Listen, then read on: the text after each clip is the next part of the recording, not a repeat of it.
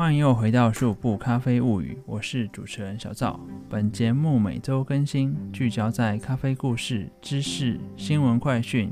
产业分享及业界分析。快准备好您的咖啡，节目马上开始哟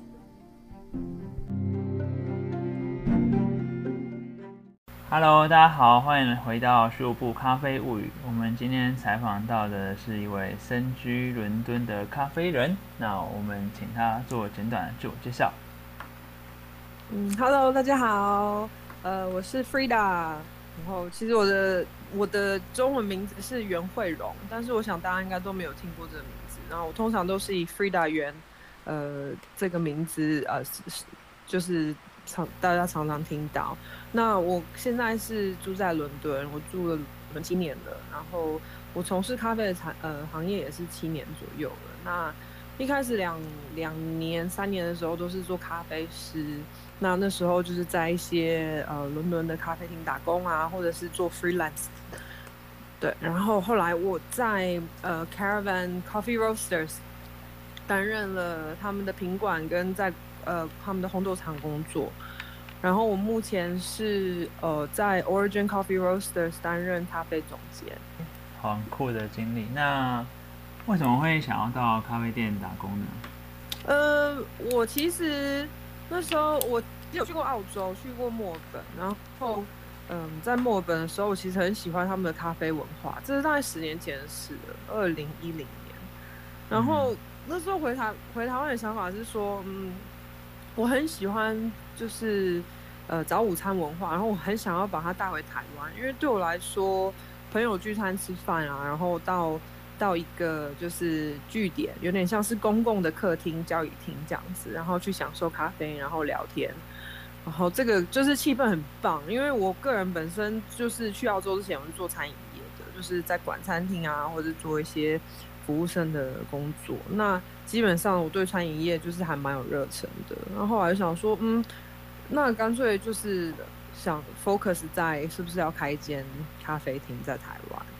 那咖啡厅是就是澳式咖啡厅，对。然后后来就在台湾留了两年以后，想说，哦，那我干脆出去学学看，因为我有朋友他是厨师，厨师，然后我就想说，嗯，也许我们就是可以互相合作，对。那后来。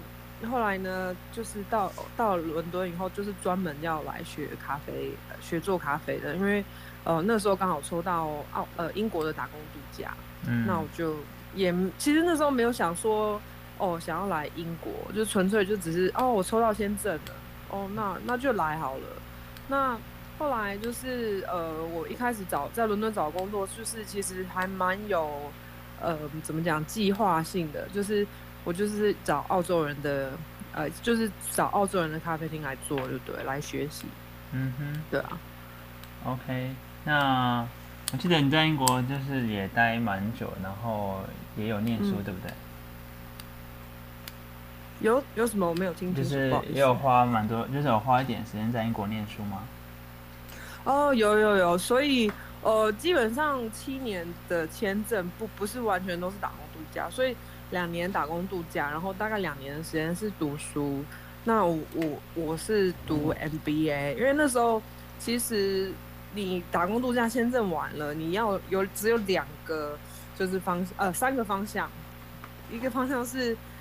呃就是找到人家赞助你的工作签证，然后或者是结婚，然后或者是读书，就是这三种方向。那其实。就是结结婚跟找到公司赞助，那个时候都还不够有资格。然后会想说，然后就是读书，就是刚好还蛮幸运的，就是爸妈可以支持我这样，财务上可以支持，所以就继续留下来读书。那那时候也是选决定要选伦选伦敦。其实呃，我大概做了一年的咖啡师，我就觉得。呃，我不是很想要继续做咖啡师，然后 呃，基本上会有这样子的想法，是因为我那时候在呃 Taylor Street Baristas，它是在呃伦敦的金融区开店，然后那个时候我就是开就是站霸，一天大概做了一千多杯的咖啡，哇哦，然后做了一年多，所以我就是真的是，因为它那个变成有点像是呃，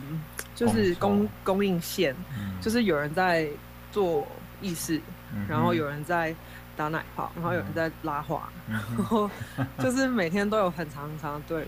嗯然后我做到一年多以后，觉得嗯，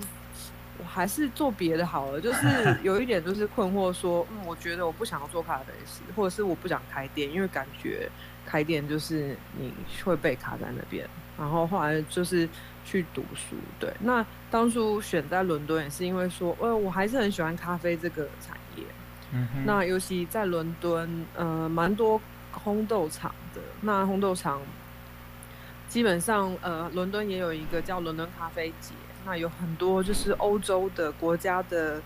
呃咖啡同好都会都会一起来，就是呃共襄盛举就对了。所以每一次到就是如果伦敦有咖啡活动的时候，通常都是蛮多蛮多聚会的。嗯然后就是觉得好像伦敦像是一个据点这样子，所以后来就是想说，那我来留在伦敦，所以读书也在伦敦。那后来呃快要毕业以前，我就是一直疯狂的在找工作赞助，因为那时候也没有别别的办，嗯然后就是结婚也不可能，所以 所以就是找工作赞助，然后就蛮幸运的，就是呃有被赞助，被凯尔嗯本赞助到这样子。了解。那后来怎么会去比杯测比赛呢？杯测比赛其实是一直都有兴趣，因为基本上我在从我在开始就做咖啡师的时候，我发现哎、诶慢慢的我可以喝喝到咖啡的风味，因为基本上一直对自己很没有自信，然后又加上呃我有忧郁症跟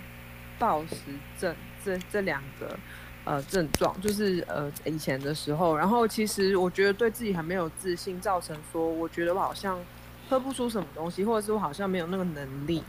那当我发现，哎、我可以喝到就是我自己调配出来的意识，然后我发现说，哎、如果我越喝，我只要今天我如果不暴食，我就可以喝到更好的风味，就是我觉得我的味蕾没有被破坏掉。嗯，然后后来就慢慢的帮我走出这个嗯忧郁症跟暴食症这个倾向，对，就是这症状。然后后来后来呢，就开始哎越来越相信自己，那就是想说，哦，那去尝试一下好了。那嗯，其实那时候一开始去比赛的时候是没有抱什么太大的就是期望，因为觉得说，哦，就去玩玩就好了嘛。那就是因为我自己也第一个对自己没有信心，然后第一第二个就是从来没有比过赛，第三个就是其实我也没有练习，因为我那时候基本上我还没有加入 Caravan，我只是、呃应该是我半加入 Caravan，我还没有拿没有拿到正职的工作签证，我那时候只是 part time，然后两个礼拜就去比赛，嗯，那那个时候我基本上的练习其实就是在 part time 之前，我那时候在写毕业论文的时候，然后我毕业论文其实是跟咖啡有关，就是建立呃就是一个呃计划书，就是工作公司计划书，就是建立一个呃哥伦比亚咖啡进口商的计划书。嗯哼，那那时候我就会去拜访 Caravan 啊，我就说，哎、我想要呃采访你们一些有关就是咖呃就是咖啡进口啊出口的一些状况呃事情就对了。那他们刚好就是每天早上都会做杯测，那他们的杯测都是前一天的就是红豆批次，然后嗯第二天来做杯测，就是品管就对了。然后我就问说，我就非常不要脸说可不可以来参加。然后，呃，我那时候就是在写论文的时候说，就是一个礼拜去两次、两三次这样子。嗯然后后来就是一直烦他们，烦到一个兼职的工作。所以我那时候就是刚好在做兼职的时候，呃，两个礼拜，然后就去比赛，嗯然后就就结果就是、嗯那时候是完全没有期望下就就去比嘛，然后就没有想到就是呃得到冠军这样。那是我嗯第一次比，二零一七年的时候。哇，这是天生的，不是，我觉得就是呃，应该是说其实是有在练，可是不知道有在自己有在练，然后也不相信自己的实力。嗯哼，对啊，那你只是怎么样克服这样要写毕业论文，然后要找到工作签证，然后又要找又要比赛，这么多的压力的，怎么样克服这些问题困境？嗯，其实很有趣，就是其实这些过程啊，都是帮助我走出忧郁症跟暴食症，然后到现在了解人生的一些一些必要的过程。因为其实，嗯，那时候其实压力很多，然后压力很大。其实当初要毕业前都不确定有签证，然后呃，直到要我的签证到期，学生签证到期了两个礼拜，我才拿到暂住签证。所以那压力很大，因为你不知道未来是怎么样，有点像是你进入一个隧道，但是你看不到出口。嗯。但是，然后那时候觉得说，如果我今天没有拿到签证的话，我就不做咖啡了，因为我相信就是我，因为我对台湾的那时候对台湾的咖啡的市场还不是很熟悉。嗯哼。那我觉得说，就是台湾可能就是我不是很想要去再做咖啡师，所以我觉得可能会就是变得我回台湾可能就重复到要做的事情。嗯。呃，所以后来就是，我觉得就是慢慢的跟自己对话，就是了解说为什么我今天会这么紧张，为什么我今天压力会这么大，然后告诉自己说，其实，在比赛前我都有在做冥想，然后就告诉自己说，我可以，但是呃，但我可以，然后不要有太大的期望，没有关系，我今天输了也没有关系，今天如果输了，我还是很爱我自己，然后。无论如何，就是我还是我就是做到我最好的表现，就是这样子。那呃，其实就是一直有建立自己的自信，即使我没有自信，然后我还是会继续告诉我自己说没有关系，我们慢慢来就好。嗯，对，有点像是我我就是我有个内心的小孩，然后一直在鼓励他。嗯，可是我还是要有一，就是慢慢的就会有一个。大人在那，就是自己变成大人，就是有两个角色，然后再互相在支持这样子。哦，好，还有趣的想法。好，那那你现在在 Caravan 的工作的职称跟内容是什么？呃，那个时候在 Caravan 是只有在呃一开始是在做品管，所以品管就是呃杯测，每天杯测就是前天卡工呃红豆。下前天烘豆的批次这样子，因为他一天大概烘个三四三四十个批次，嗯哼，因为在英国，在英国跟台湾比较不一样是，呃，英国都是比较大的烘豆品牌为主，然后呃，零售销售给嗯小就是咖啡厅就对了，然后台湾是刚好是相反这样子，所以基本上如果在烘豆厂工作，在呃在英国的话。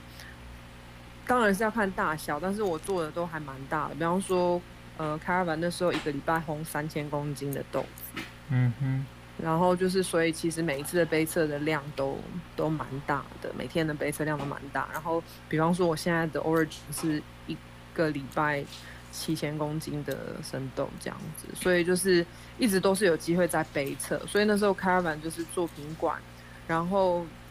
比方说我们有意式或者是手冲，就是。整有有五六条线在跑就对了，那每一次五六个不同的产品都是 都会做更换嘛，因为就是季节性的关系做更换，所以我就是一直在做品管，确保说那咖啡没有就是呃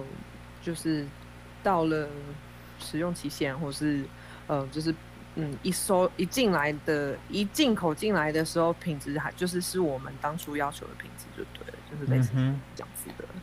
对，然后。一直到后来，后来呃，Caravan 有另外一个支线跑出来，就是叫 Raw Material。那 Raw Material 是在专门在卖生豆的公司，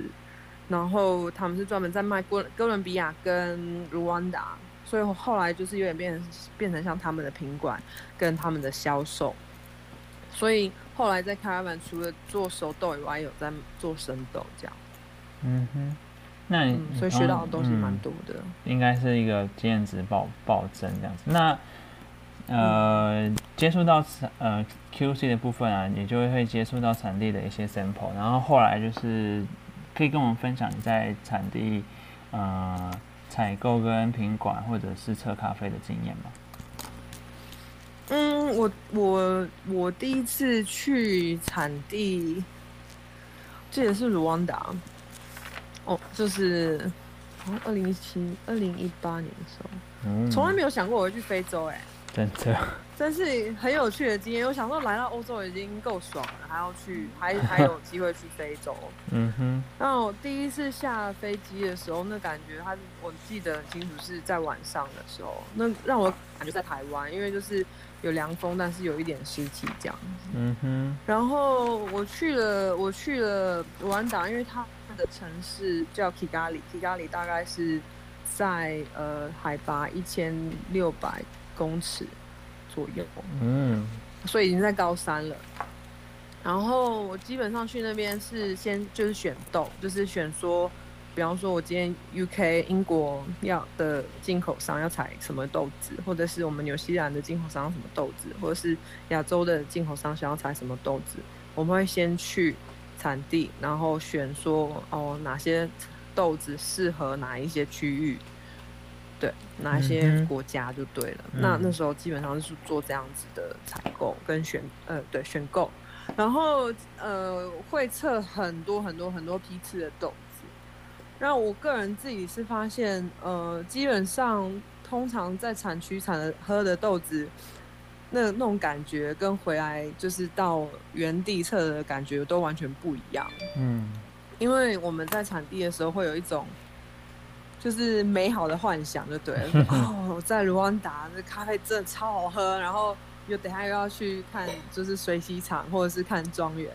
然后就会觉得说哇，怎么那么幸运这样子。所以每次到产区的时候喝的豆子，然后回到自己回到就是当地在试，在伦敦在试的时候，都是会有时候会有落差，就对了。嗯，然后除了落差以外，还有水质、还有海拔，都会影响到红豆的方式跟品质。所以，就是当一个采购的人跟或是品管的人，都是要了解说我的那个水，我自己的标准是在哪里。我今天到，比方说伦敦喝喝这个水，跟喝这个杯测，跟我今天到别的国家喝这个杯测，第一个水质就是完全不一样，烘豆方式完全不一样。然后我们不能去就是专注在某个小细节，反而是要看放大去看说哦，今天整体表现是不是有就是瑕疵或是什么样的呃不同的风味这样子。嗯对，所以就是学习到很多，比方说，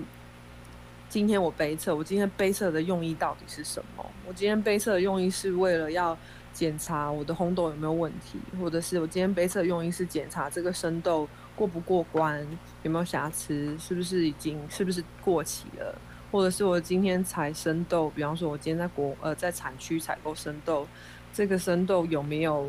呃我今天的目标是可能我要采购回伦敦。那这个生豆对我来说适不适合做我们哪一个产品？嗯哼，类似像这样子，对，就是叫适合要做意式还是手冲。那通常每一次的杯测都有每一次不同的目标。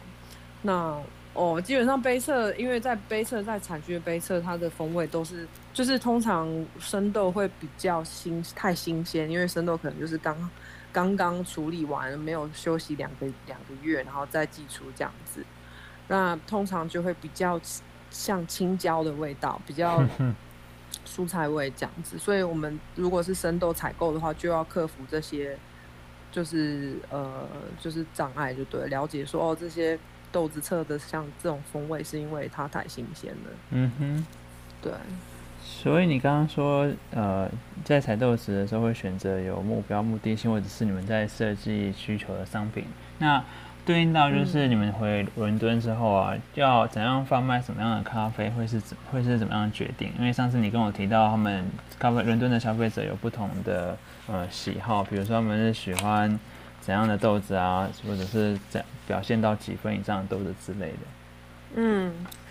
嗯，基本上我们第一个要了解的是，就是客客户的喜好，就对了。那在英国，主要大家还是喜欢以意式奶咖为主，所以呢，呃，就是当你今天在选，就是你今天一些产品线的时候，比较就是要多注重，比方说，如果是意式，然后如果这个咖啡是专门为奶咖做的话，就是要呃低酸，酸味要低。然后呢，你的咖啡风咖啡意式要呈现比较更有甜度、甜感，然后呃还有就是核果风味、巧克力风味这样子，这个是会比较受欢迎，然后配奶会比较好的。嗯，那如果说我们今天是想要做手冲，或是比较呃有接受过比较能容易接受高酸一点的客户的话，通常的咖啡的分数可能会比较高一点，大概八十六、八十七分左右。那这个呃这个风这种咖啡的话，就是比较是单品的。那意式通常都是混，就是混合动。嗯，对，那其实跟台湾可能就是有一点类似，但是在在国在英在伦敦的话，意式都是用。如果以我现在呃就是在 Origin 买的量的话，意式都是用两三个货柜，呃，每三四个月两三个货柜在用的，就是在嗯跑的。很大，所以，对，就是他们这个量真的很大，因为他他们很喜欢喝奶，他们比较不常不不常喝黑，就是单纯的手冲这样子。所以手冲就是单品的量有，然后也有客户会用来当做意式来冲，但是呢数量就是可能一个月两呃两千到两千公斤左右，现在数量比较低，两千公斤左右在跑。嗯，这样子。对，那基本上呃，就是真的是要看说你的公司的产品现在哪些卖。那如果那些产品卖的话，客人到底想要什么？要了解说怎么样才会让客户喜欢。那通常就是就是意思就是低酸这样子。嗯哼，那你刚刚讲到那个那那么大的量啊，就是嗯你们会想办法，就是透过什么样的方式回馈给农民？因为那样的采购量基本上，嗯呃，对，当然对产地的成长跟他们的产量也会有关系。那这个部分可以跟我们分享，你们公司现在是怎样做到呃可以回馈农民这个部分？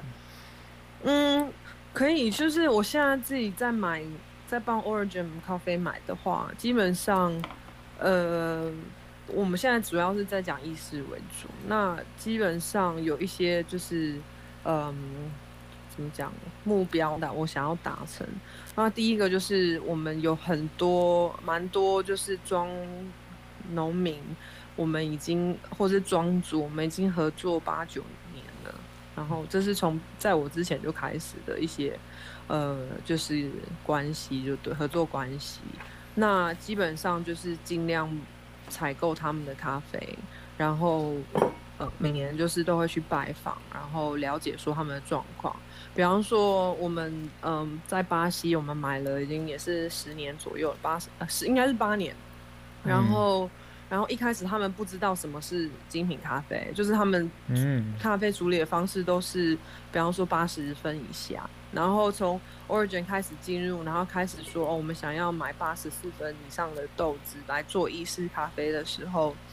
呃，他们开就是庄民农民开始在呃进，就是他们处理处理咖啡的方式开始在进步，然后越进步越进步，等于是帮助他们呃增加他们的就是呃咖啡可以卖，第一个是咖啡卖的量跟咖啡的价格可以提高。嗯，就是如果要卖精品豆的话，那呃基本上我们现在买的一些咖呃巴西的的庄呃庄主的豆子，还有农民的豆子，嗯、他们百分之五十的精品豆都是卖给 Origin，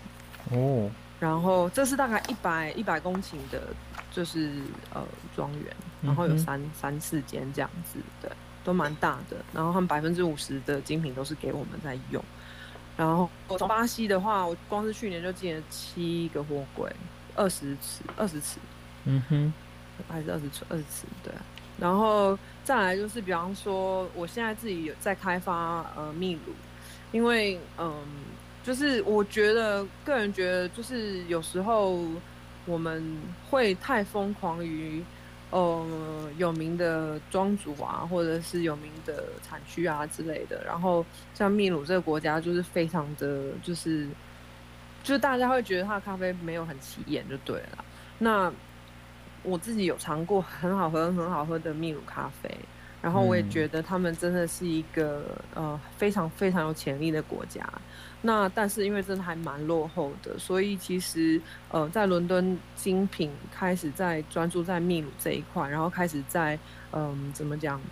开始在帮助秘鲁建构精品咖啡的一些架构。现在有一些呃出口商开始在做这些事情，然后咖啡都还蛮好喝的。就像你可以看，就是有一点呃，看到说有一些流行，就是比方说呃 Nordic approach，嗯哼，呃一些国一些国外的一些出口进口商都开始在往秘鲁跑，就是大家还就是想要帮忙秘鲁，然后拉高他们的生豆品质，就对了。嗯，那我对于秘鲁就是去年开始进进场的，然后我买了两，而且也是三个货柜。那基本上我是跟呃当地的出口就是出口商谈说，大概每嗯呃每就是每一磅我会提供五十分美金五十分的回馈金给给呃当地的农民就对了。那最后我们买了两三个货柜，总共凑了五千块五千美金的钱，然后要回馈给当地的农民做呃帮他们就是整修他们的，比方说呃处理处理的呃区域就对了，就是比方说他们可能没有机器啊，或者是没有呃就是晒咖啡的棚啊之类的。那这些金额就是可以回馈十七个农民，就是帮助他们做嗯这今年的晋就是晋级就对了。那我觉得怎么讲啊？因为我最近其实因为呃怎么呃这个病毒的关系，让我真的有很大的感感慨啦。就是说，我们今天可以就是做好，我比英以英国来讲好了，英国我们可以拿到，比方说八十 percent 的呃补助金，就是政府有给八十 percent 的补助金，嗯但是呃是真的真的好幸运，完全没有想到会有这样子的优优待就对了。嗯，尤其是一个我是一个外来的人，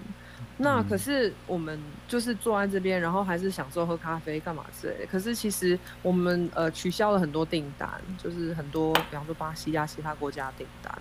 然后其实最后你会发现，呃，农民永远都是输家，就是今天他们比方说咖啡的呃期货市场的价格很低，或者是呃我们取消他们的订单怎么样怎么样之类的，或者是今天有天灾人祸，不止不论怎么样，农民好像就是都是最最惨的那一个。所以我个人是觉得，无论我今天做什么事情，嗯，我希望我的中心是我希望可以回馈给农民，所以能够跟呃出口商合作，然后回馈给农民，呃，就是只是小小的一部分这样子。我觉得对我来说，因为刚好我的工作的关系可以付出，所以我很愿意做这样的事情。那那真的是能够透过咖啡来做这些事情，是真的还蛮有意义的。嗯。对啊，哇哦，好了，这个真的蛮蛮长的一个故事。那透过你对咖啡在工作，然后经历这么久的时间啊，然后又因为现在疫情人留在伦敦，有没有让你就是又发现什么样不一样的人生的目标跟方向？嗯，其实有哎、我觉得怎么讲啊？嗯，其实有很多方向，就是就很困很多困惑，你知道吗？就是因为我三月中的时候就是被伦敦封城嘛，然后呃其实是被停职的状态，所以我其实根本就不能工作，一直到七月。然后那段时间，所以我总共休息了四个月的时间。然后那段期间，因为没有收到任何的资讯，就是也不知道发生什么事情，也不能做更进一步的，就是采购啊，或是任何跟咖啡的事情。我发现说，哎，嗯，原来我之前在工作的时候，因为之前工作都很忙，常常到处飞，然后在伦敦的生活很赶，比比台北还要赶很多倍。然后我就觉得说，嗯，我之前在忙什么？然后忙什么？就是哎，我发现我百分之七十的人生好像都是咖啡，因为很专注，然后很很喜欢，非常有热忱，到处都是。就是有时候呃，今天跟非洲讲电话，然后跟有时候跟来嗯中南美洲、南美洲这样子，所以那个时差就是还是有差，那就整个非常忙碌。嗯，突然一一瞬间，所有事情都停下来了，发现嗯嗯，我到底做了什么，或者我到底在干嘛？那嗯后来就是就是就觉得说，好像其实人生不是不是百分之百都是咖啡，或者不是就是所有事情都是工作。现在现在就是呃那时候在封城的时候，就是开始在煮饭，然后慢慢过生活，就是也不急啊，很多事情都是可以等的，就是没有什么是有迫切的，因为好像好像第一个要照顾好自己，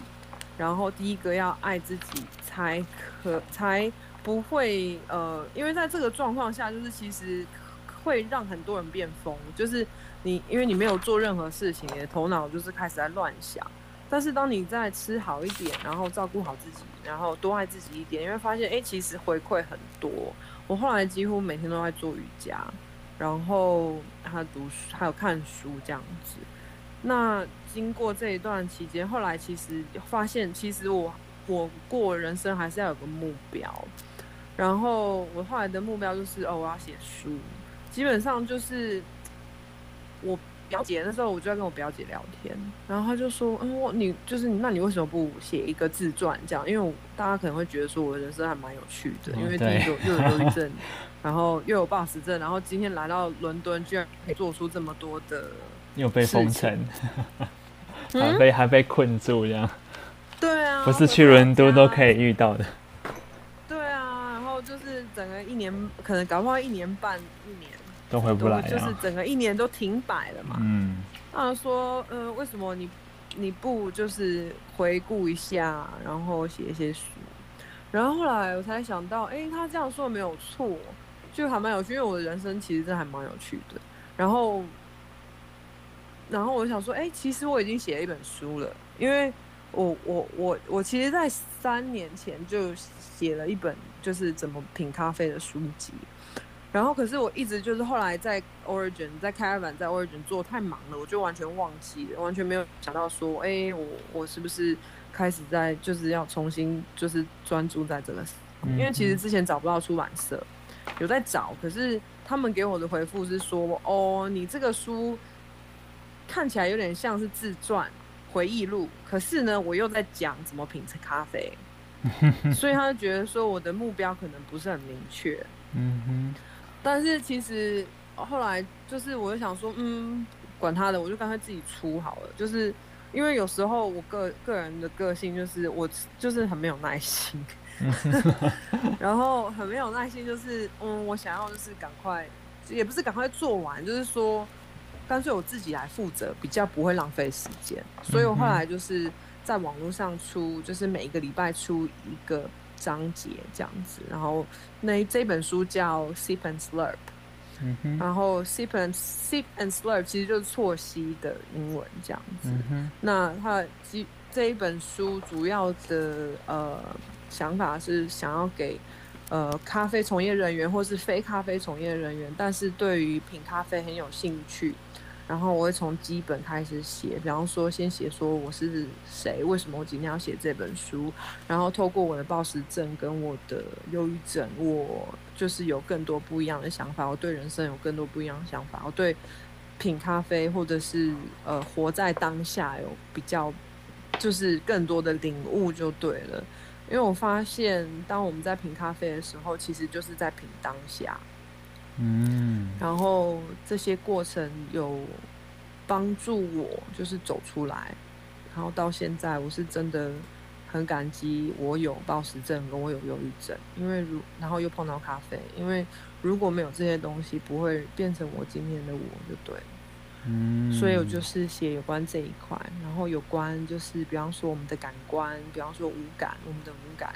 然后我们可以交替感官来去描述咖啡，或是描述任何我们吃的东西。比方说，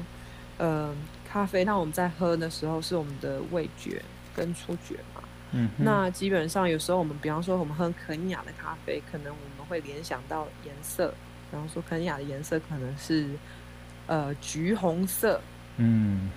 或是橘色，就是那种风味。然后有时候可能肯雅也可以是呃性别，或是个性，就是或是年纪，就是你都可以用不同的描述方式，或者是形状，比方说酸度可以连成是形状，嗯哼。然后都可以用这种联想的方式。那我之前两年前吧，好像在在台湾，我有做过一个红想呃红酒杯测绘的活动，红诶对红酒感官的活动。嗯。然后基本上就是跟我现在这本书写的是完有连结的，就是我们用红酒来讨论形状嗯，跟我们测到的感觉，对。嗯嗯，那这本书它可以在线、嗯线上买到吗？呃，我现在就是现在是可以在网络上看，因为现在只有英文版的，但是我现在校稿了，然后现在目标是先把英文先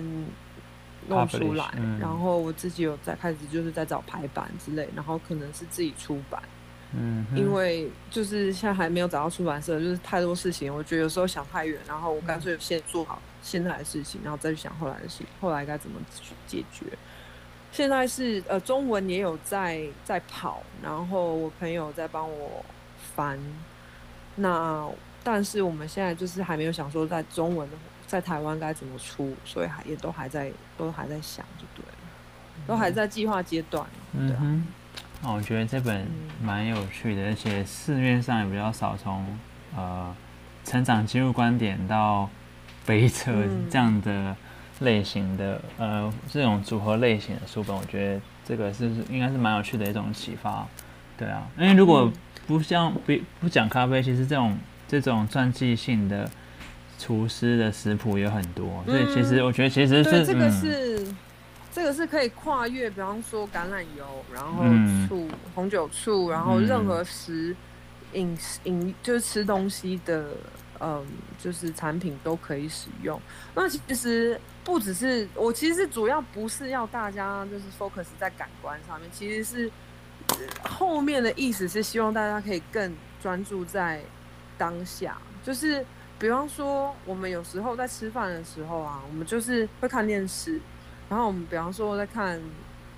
权力游戏》，OK，然后你吃一吃，你就太专注在电视或者电影上面，你就忘记了那个食物的风味跟口感，但是已经吃完了。嗯，然后你也会很急促的吃，因为就是哦没有注意、没有意识的的时候就是在吃。但是但是，当我们就是真正的慢慢，然后不要被其他的就是环境啊、周遭影响，就是专注在当下的吃的时候，我们反而更得到的更多。那当比方说我们在吃东西的时候，我们得到的是我们的，比方说咀嚼。触觉，比方说，我刚在吃炒饭，然后那炒饭的那个一粒一粒，然后还有蛋，鸡蛋比较软滑一点的那种，呃，不一样的触觉这样子，那我们就可以更分析。那基本上是希望大家可以就是享受当下，而不是要被别的感官的呃，就是呃刺激给影响到。嗯哼，对，那